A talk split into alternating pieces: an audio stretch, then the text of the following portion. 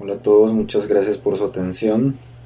Antes de continuar con el tema del día, hago unas aclaraciones y la primera es que esto, este contenido no es realizado para convencer a incrédulos sobre mi realidad, sobre mi pasado o sobre mis experiencias. Y la segunda es, bueno, es que estos son entregas informativas. No se trata de generar entretenimiento, sino de compartir información útil entre los mismos pacientes que tenemos esta enfermedad. O bueno, este tipo de experiencias. El tema de hoy es la primera crisis de esquizofrenia.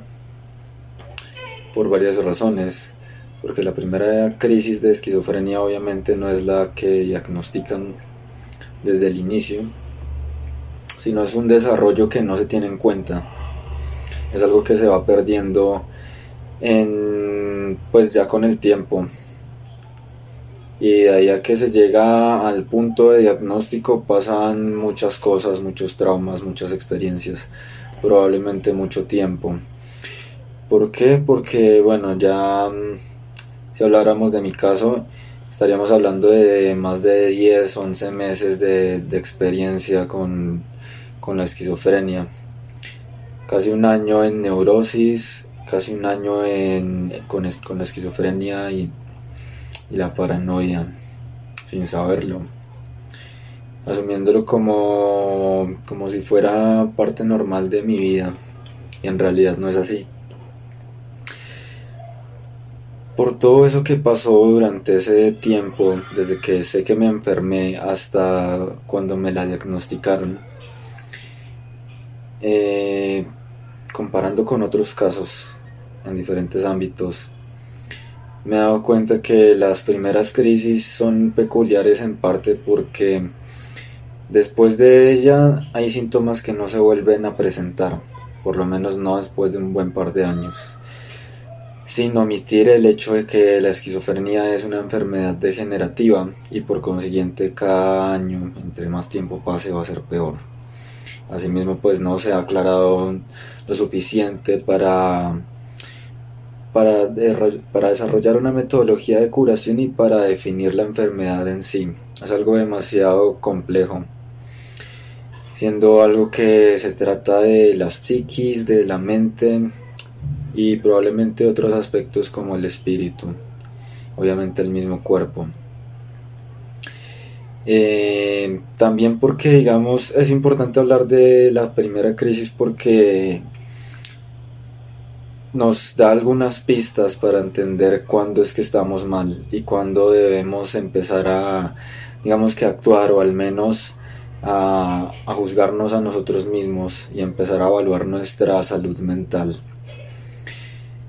Eh, pues lo que me da para entender que son más de 10, 11 meses de esquizofrenia son, son cosas que sucedieron y ya después de mucho tiempo uno empieza a recordar y a generar ese rompecabezas, porque en realidad esta enfermedad a uno le destruye la vida sin que uno entienda qué esté pasando.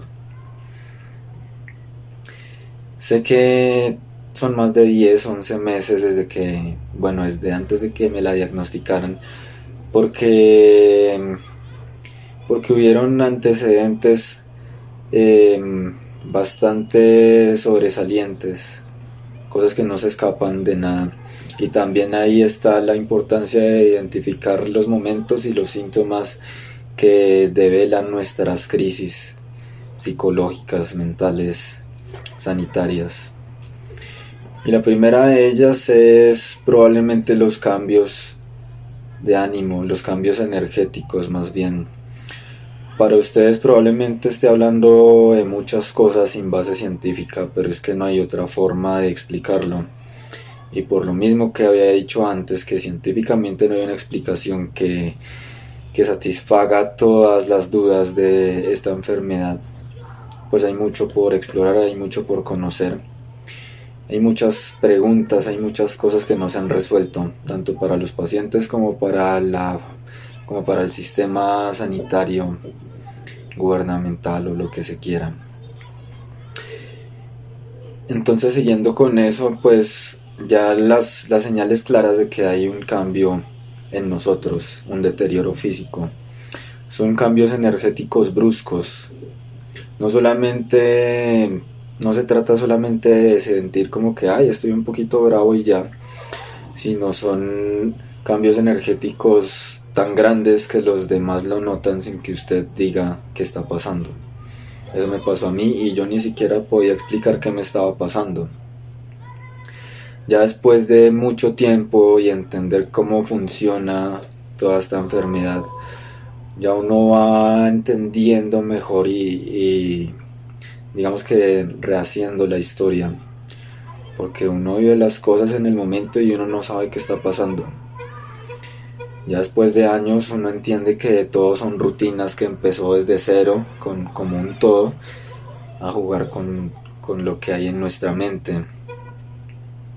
Me refiero exactamente a que si fueran ustedes mismos, hállense en un día normal y después de ese día normal empiezan a escuchar voces. Ustedes no saben que hay voces rodeándolos, sino que simplemente siguen viviendo su vida y, por el momento solo lo asumen como ideas que están navegando en su mente, lo asumen como parte de ustedes con el tiempo esto se va afianzando ya estamos hablando de que tenemos varios amigos o más bien enemigos imaginarios haciéndonos un diario vivir. Así me pasó a mí. Y fue, bueno, toda esta crisis fue un gran deterioro desde un día normal hasta el peor día de mi vida.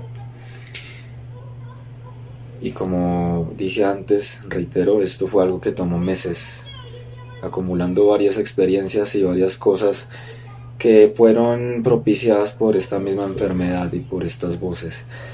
No puedo definir la esquizofrenia simplemente como voces o como alucinaciones porque es mucho más complejo.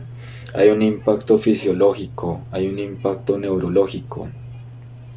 Pero los pacientes también podemos dar fe que hay un impacto espiritual, hay un impacto psíquico, hay un impacto que trasciende mucho más allá de los límites normales a los que estamos acostumbrados. Y cualquier psicólogo siempre va a acabar coincidiendo en que este tipo de enfermedades lo que quieren es buscar nuestra destrucción, nuestra muerte. Por experiencia se los digo, esta enfermedad a diario quiere que yo asesine o me suicide. Y lo que me ha detenido de eso es buscar en mi corazón, rescatar lo poco bueno que hubiera en mi corazón y volverme a rehacer todos los días, las veces que sea necesario.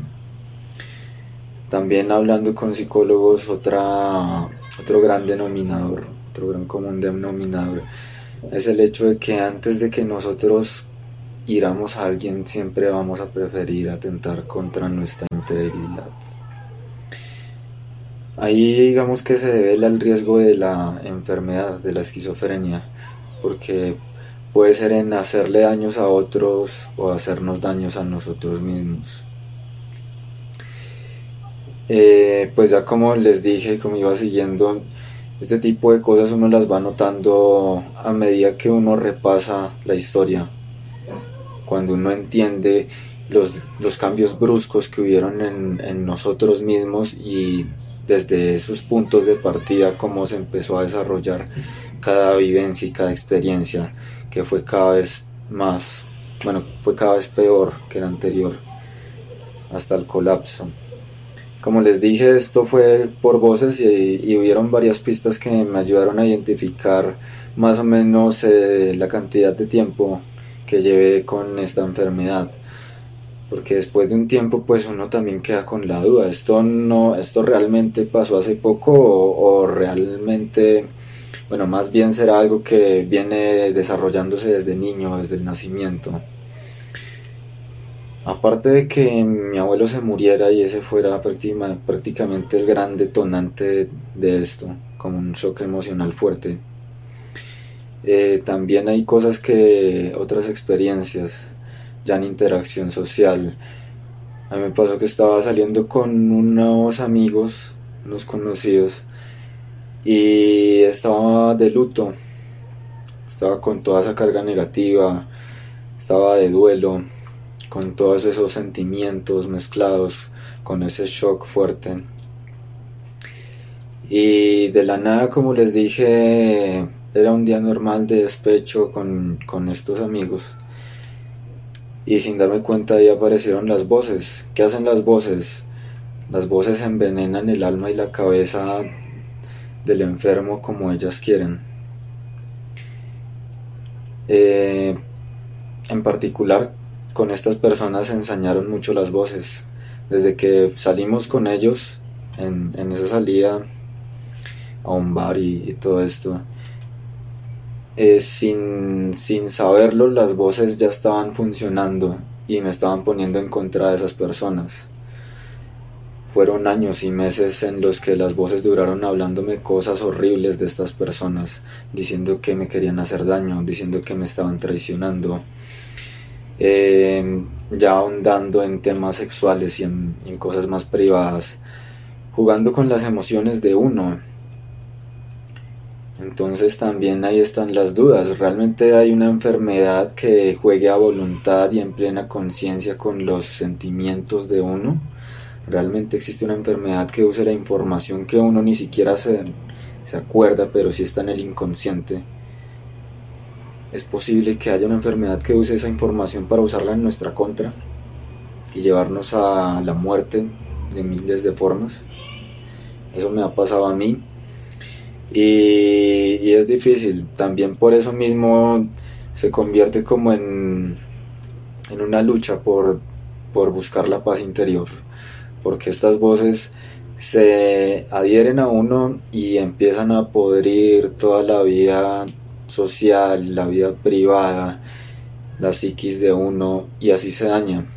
No solamente me pusieron en contra de estas dos personas, ya acabando con esa historia de pasaron muchísimas cosas malas, estas personas presenciaron ese cambio energético porque las voces me estaban llenando la cabeza de basura y y prácticamente que llevaron, bueno, trascendieron el límite de mi ira y de mi odio, también convirtiéndome en una persona celosa. Entonces fue tanta la ira que me dio por todas las porquerías que me decían las voces, sin que yo supiera que, que tenía esas voces alrededor de forma etérea. Entonces me pasaron muchísimas cosas. Estas personas vieron ese cambio energético muy brusco, sintieron la hostilidad. Como les digo, no, no hace falta que uno diga que está mal o que uno se siente enfurecido, sino son cambios tan visibles y tan grandes que se nota, no solamente en el aspecto visual, sino que las personas alrededor pueden sentir esa, esa rabia, esa emoción. no es broma, son cosas ya muy muy grandes. Realmente son cambios energéticos drásticos, cosas muy, muy drásticas. Y por eso mismo son, digamos que, síntomas visibles de los que uno no es consciente en el momento, hasta ya después de un par de años o meses. Entonces, pues bueno, ya el otro día, después de salir con ellos, confirmé con otra persona, con, con una de las personas con las que salí. Y, ella me preguntó que cuál era mi mala actitud respecto hacia ella. Que, que me había pasado, que yo me había portado muy mal con ella, porque ella no entendía lo que pasaba y, y esta persona la, la hice sufrir mucho esa noche. La hice pasar una noche horrible, siendo prácticamente que en mi memoria es la noche en la que se desató la enfermedad con así como totalmente o, de forma ya progresiva y, con, bueno, con tendencias a evolucionar rápidamente. Algo muy visible, ese fue como el punto de partida que me hizo entender que desde ahí empecé a, padecer esta enfermedad. Al consultarle a, esta persona, eh, yo le dije que, que había escuchado voces bueno, de hecho que había escuchado que ella me había dicho algo que me ofendió mucho y por eso yo me ofendí con ella y la traté mal. Ella me dijo que no había recordado decir nada de eso. Y bueno, desde entonces no nos hemos visto y las voces han seguido usando a esta persona para manipularme y lastimarme. siempre me hablan a diario mal de ella. Desde entonces ya han sido como unos 5 años. Y, y por eso mismo entiendo, porque también cada voz tiene su identidad. A mi alrededor siempre ha habido una constante de alrededor 5 voces, pero en las peores crisis pueden pasar más de las 20 voces. Y entre esas voces hay una voz que habla en primera persona y se hace pasar por esta persona que les acabo de contar. Todos los días la parodia, todos los días habla en nombre de ella y me dice cosas desagradables, me dice que se odia o que me odia o que yo tengo la culpa de que a ella le estén pasando cosas malas o, de que haya hecho cosas malas. Entonces también por eso se llama esquizofrenia paranoide desde entonces tengo esas voces hablándome mal de esta persona y incitándome a odio, incitándome a violencia respecto a ella. Y vuelven esas mismas preguntas reiterativas de, ¿de verdad existe una enfermedad que me ponga en contra de mis seres queridos de esta forma? Porque ya su, su, su dialéctica después de un tiempo es tonta, simplemente es repetitiva y se agarran de prejuicios estúpidos. Lo irritante es que sea todos los días con los mismos temas, usando las mismas cosas tontas. Es como recordar un trauma todos los días sin dejar que sane. Así funciona. Otra que me hicieron a medida que pasaba el tiempo, en esos 11 meses, fue decirme que mis amigos del barrio y toda esa gente que conocía eh, estaban en mi contra y me quería lastimar. Me pusieron en contra de ellos me dijeron que me querían asesinar. Y esta vez la pregunta, ¿existe una enfermedad que me ponga en contra de mis amigos diciéndome que ellos me quieren matar y que es muere o mata? Asimismo van pasando muchas cosas. Todas esas cosas se van desarrollando y se van añadiendo ingredientes poco a poco hasta que se va tejiendo una gran crisis psicótica. Partiendo del día normal hasta el último día se van añadiendo cada vez elementos más bizarros. Entonces empiezan así, empiezan dañándonos nuestra vida social y nuestra vida privada, llenándonos de ideas basura respecto a nosotros, respecto a seres queridos. Incluso me dijeron que, bueno, ya que ya cuando estaba muy evolucionada la enfermedad, un par de meses después, me dijeron que mis papás estaban siendo poseídos por, eh, por estas dos personas con las que tuve esa mala noche y que me querían hacer daño, que me querían hacer satanismo, me querían hacer muchas cosas. Entonces querían manipularnos para hacernos hacer cualquier tipo de aberración entre nosotros. Ese fue el grado de locura al que llegó.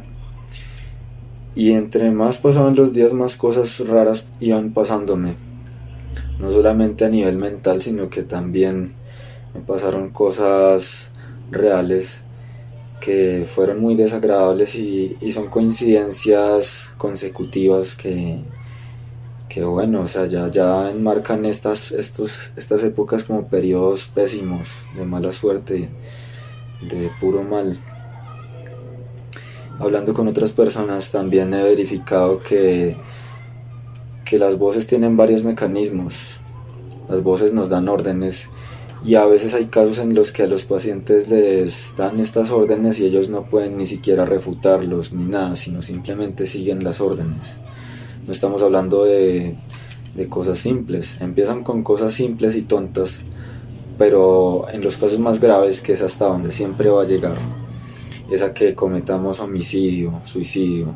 En mi caso querían que hiciera canibalismo, que practicara todas las filias posibles. Muchas aberraciones a la vez en un mismo tiempo de una forma muy satánica. Otra cosa que también digamos que develan estas cosas que no se vuelven a repetir son alucinaciones, a mí solamente me acosan alucinaciones auditivas, que son estas voces que, todo el tiempo me arman problemas por todo tipo de cosas y bobadas.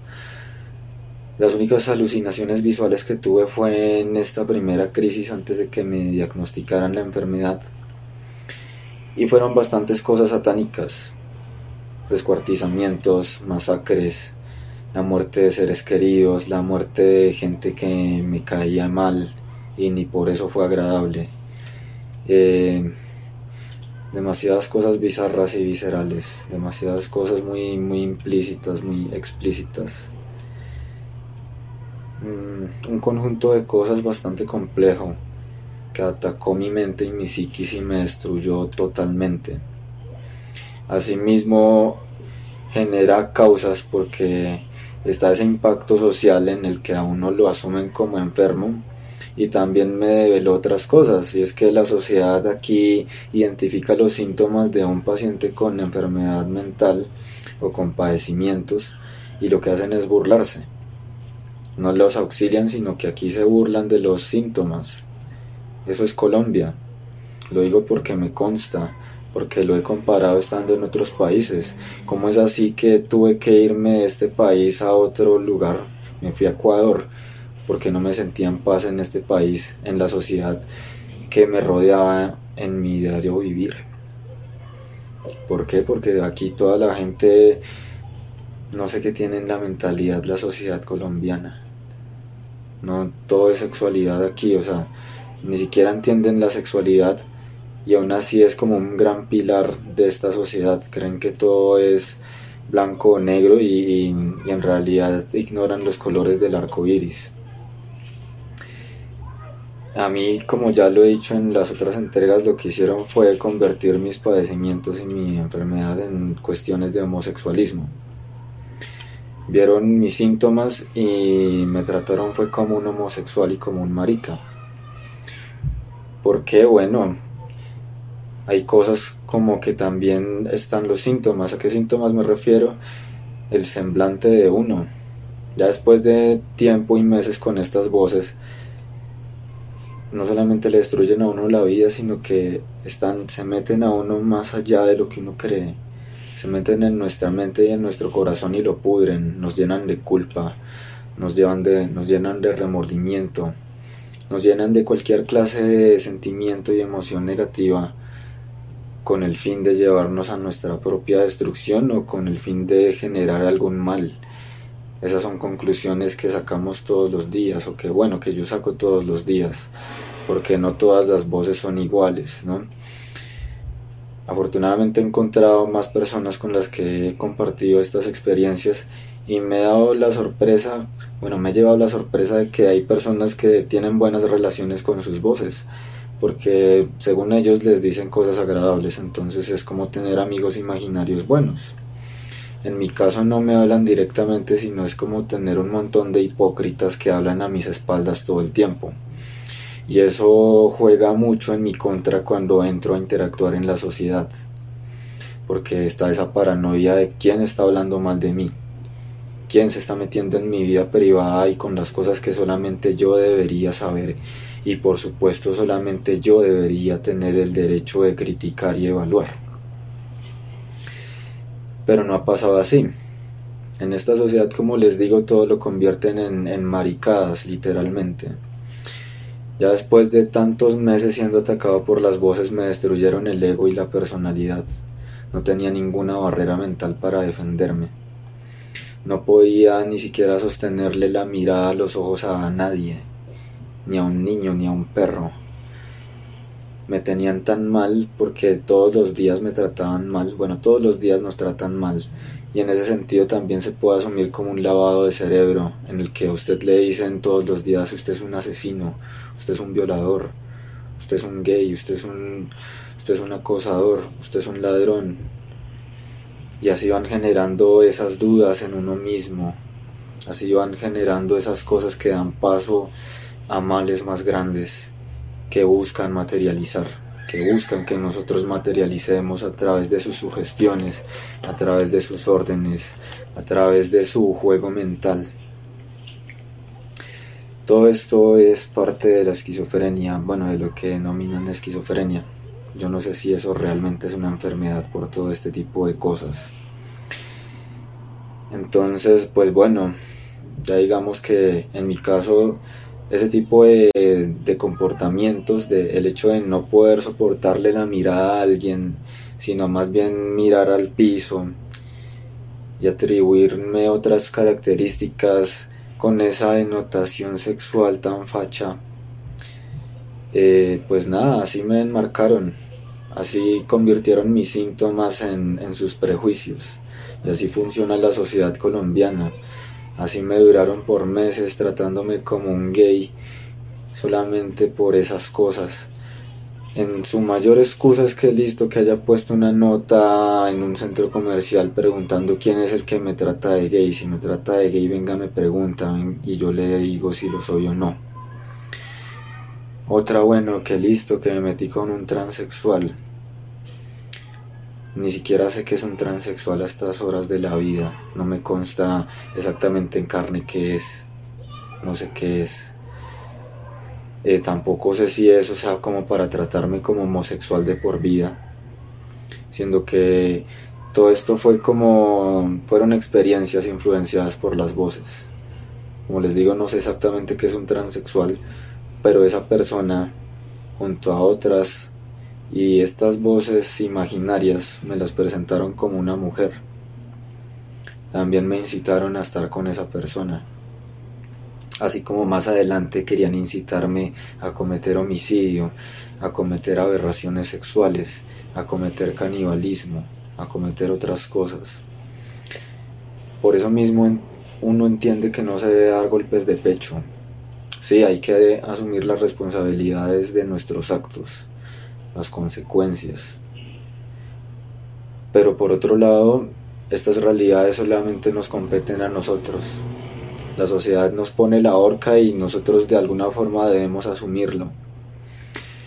Pero más allá de eso, solamente nosotros entendemos que esto conlleva una guerra más allá de lo que se puede ver.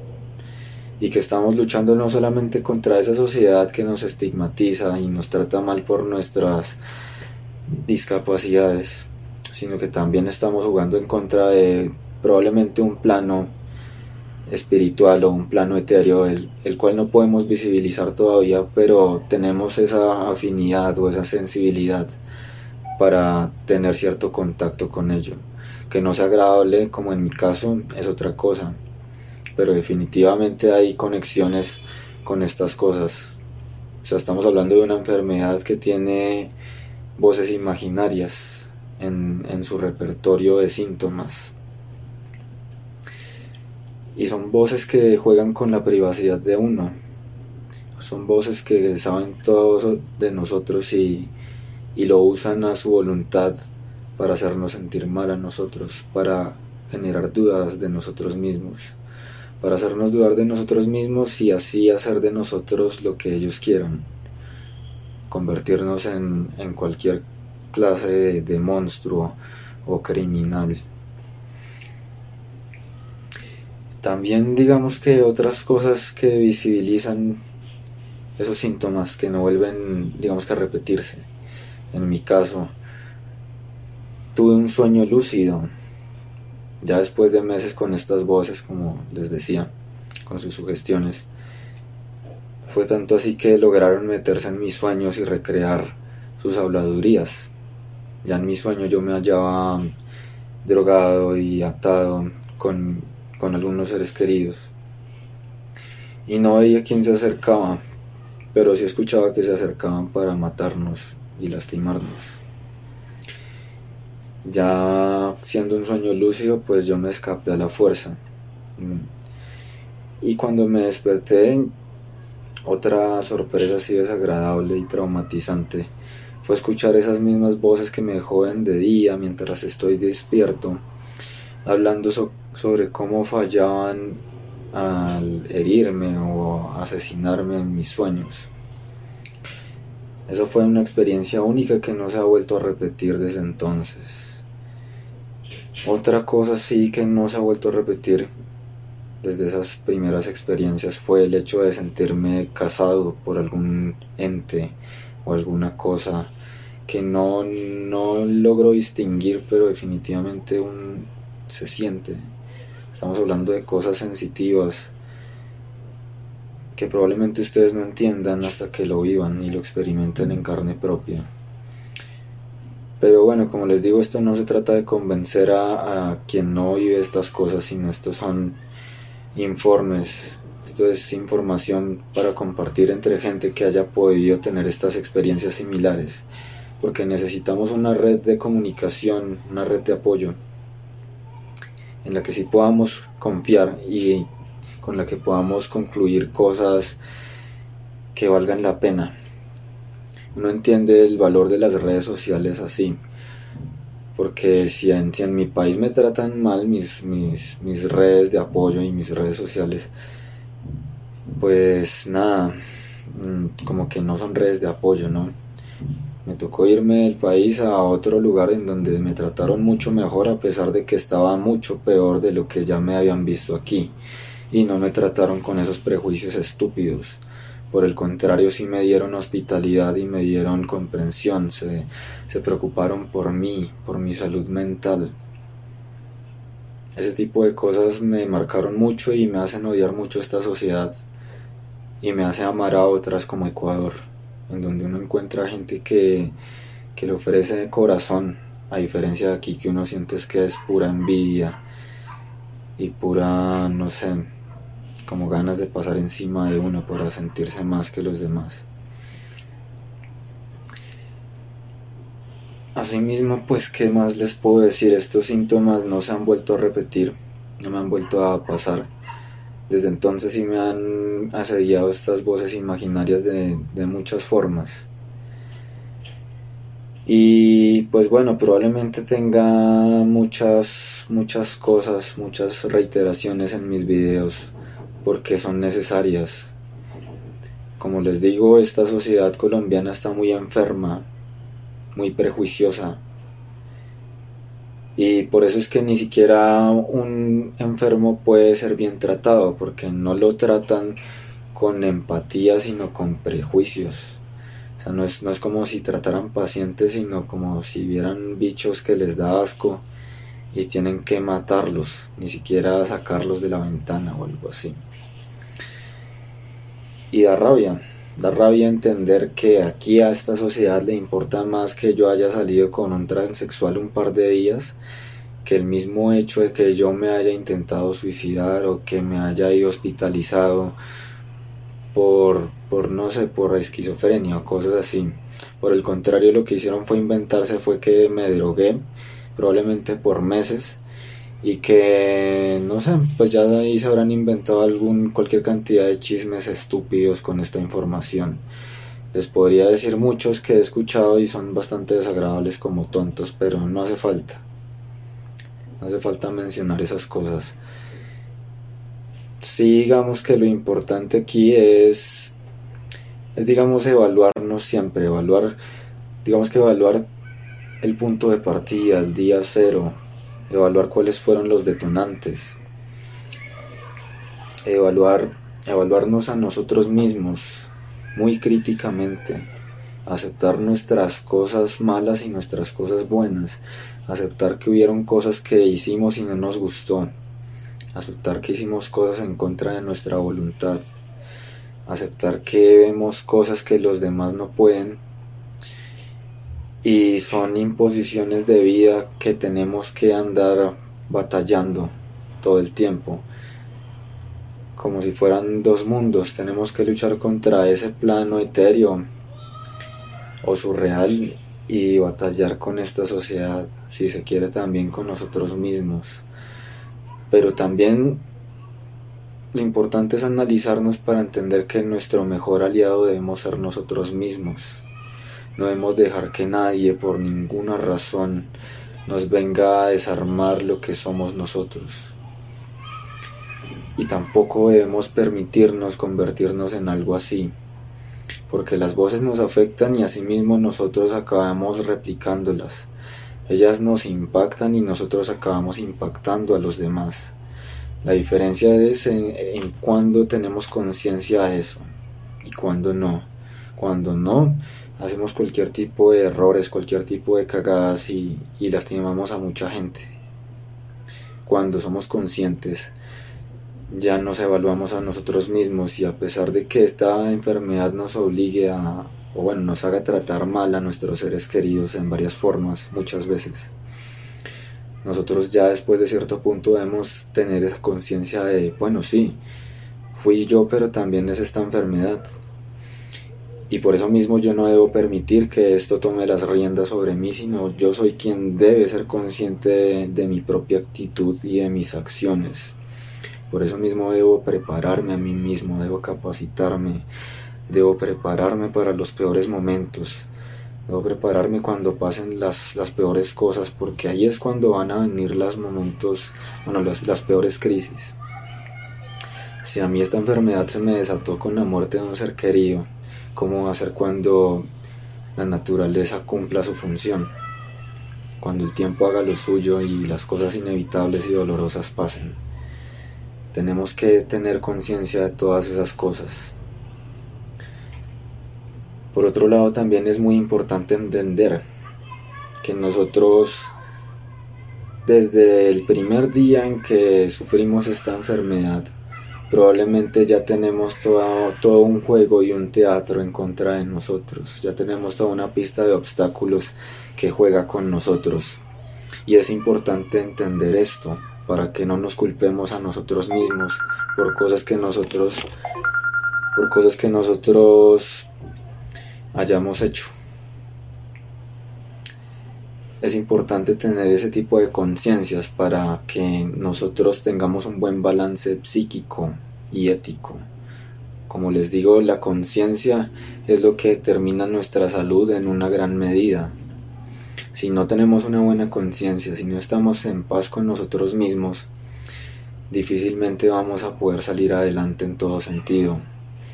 Así como les dije, estas voces me obligaron a hacer muchas cosas malas, cosas que tal vez solamente me impactaron a mí, pero también, también impacté a otra gente y la traté mal. O, o bueno, sí, impacté las cosas de una forma negativa, en la que a pesar de que no tuviera la intención, fue culpa mía. Por eso mismo parte de mi recuperación con todo esto fue buscar a esas personas de alguna u otra forma para estar en paz con ellas, pedirles disculpas, saber qué pasó, aclarar, aclarar las cosas que pasaron. Desafortunadamente no he podido hablar con esta persona que les mencioné hace rato y no he podido arreglar las cosas con ella. Nunca, probablemente nunca pueda arreglarlas. Entonces eso es algo que ya me quedé ahí pensando en mi conciencia y, pues es, es algo que yo debo aprender a manejar y a solucionar. Lamentablemente no siempre podemos arreglar las cosas ni tampoco podemos arreglar las amistades con otras personas. Esas son consecuencias de esta enfermedad. Y pues bueno, nos deja esas enseñanzas hay que ser real con uno mismo, hay que, hay que ser fiel a uno mismo todo el tiempo, no hay que dejar que cualquier idea venga y se nos impregne y nos llene la cabeza de basura, tampoco hay que dejar que cualquier persona venga y nos diga que somos. No debemos dejar que los demás construyan nuestra vida y nuestra realidad solamente porque es su concepción grupal. Nosotros tenemos nuestra propia vida y también debemos hacernos respetar así como esos idiotas que llaman a luchar por mis derechos como luchar por mis derechos de ser homosexual. Estos son luchar por derechos básicos. Esto es por de, esto es por luchar por una vida digna y decente en la que no tengamos este tipo de tontos jodiéndonos por estar enfermos fuera de todo. Hay problemas ya personales que se desatan con estas enfermedades, pero ya nos competen solamente a mí y a la persona que impacté, no al círculo social de esa persona, por más allegados que sean de ella, mucho menos a cualquier sapo o a cualquier chismoso, cualquier asoplapado que quiera venir a, pasarla rico con, con las malas experiencias de uno. De eso sí hay mucho y de eso sí vi mucho. Nada, dejo estas reflexiones.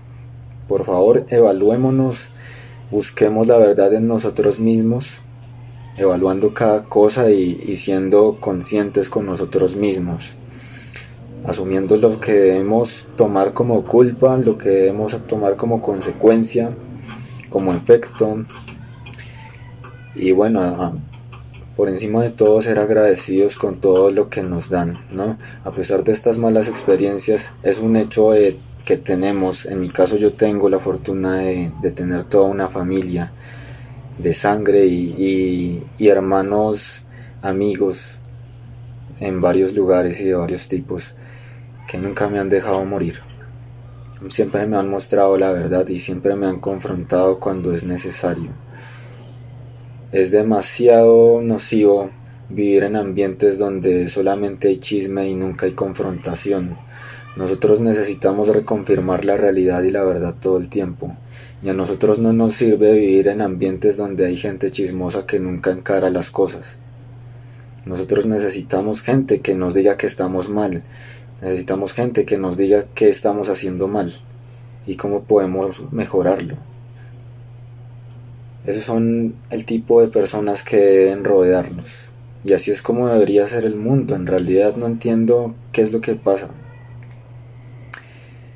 Pues nada, espero que estén muy bien y, bueno, espero no solamente haber traído críticas negativas, sino dejarles buenas buenos consejos y buenos aportes. Muchas gracias a todos.